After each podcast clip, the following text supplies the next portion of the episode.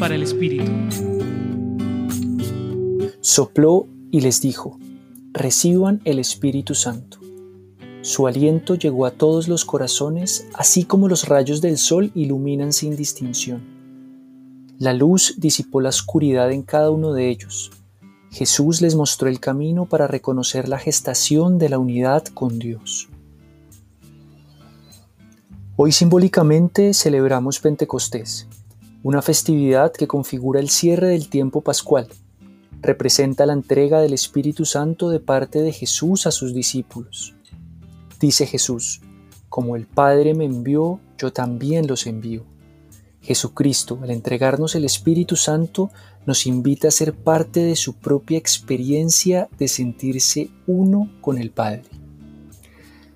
Jesús nos envía, nos dice, ustedes pueden ser como yo, pueden ser otro Cristo. El Espíritu Santo está en ustedes. Déjenle espacio para que los habite plenamente. Inténtenlo. Suelten su autorreferencia, abran sus ojos y vean a los sufrientes de su tiempo, abran sus oídos para escuchar el grito de los pobres y de la tierra, despierten, pongan en primer lugar a Dios y al prójimo, ámenlos, y así ustedes dejarán de ocupar el primer puesto. Sean los últimos para que poco a poco suelten, curen, tengan la apertura, generosidad y valentía de abrir completamente sus corazones y que sin dejar de ser esa expresión única de la vida que son, lleguen a la plenitud de ser otro Cristo, con las manos abiertas y dispuestas para colaborar en su obra de amor.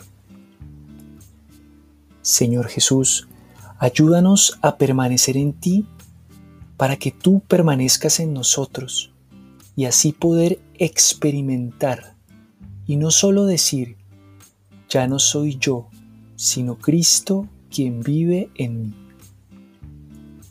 Hoy los acompañó Carlos Felipe Prieto, del Centro Pastoral San Francisco Javier de la Pontificia Universidad Javeriana.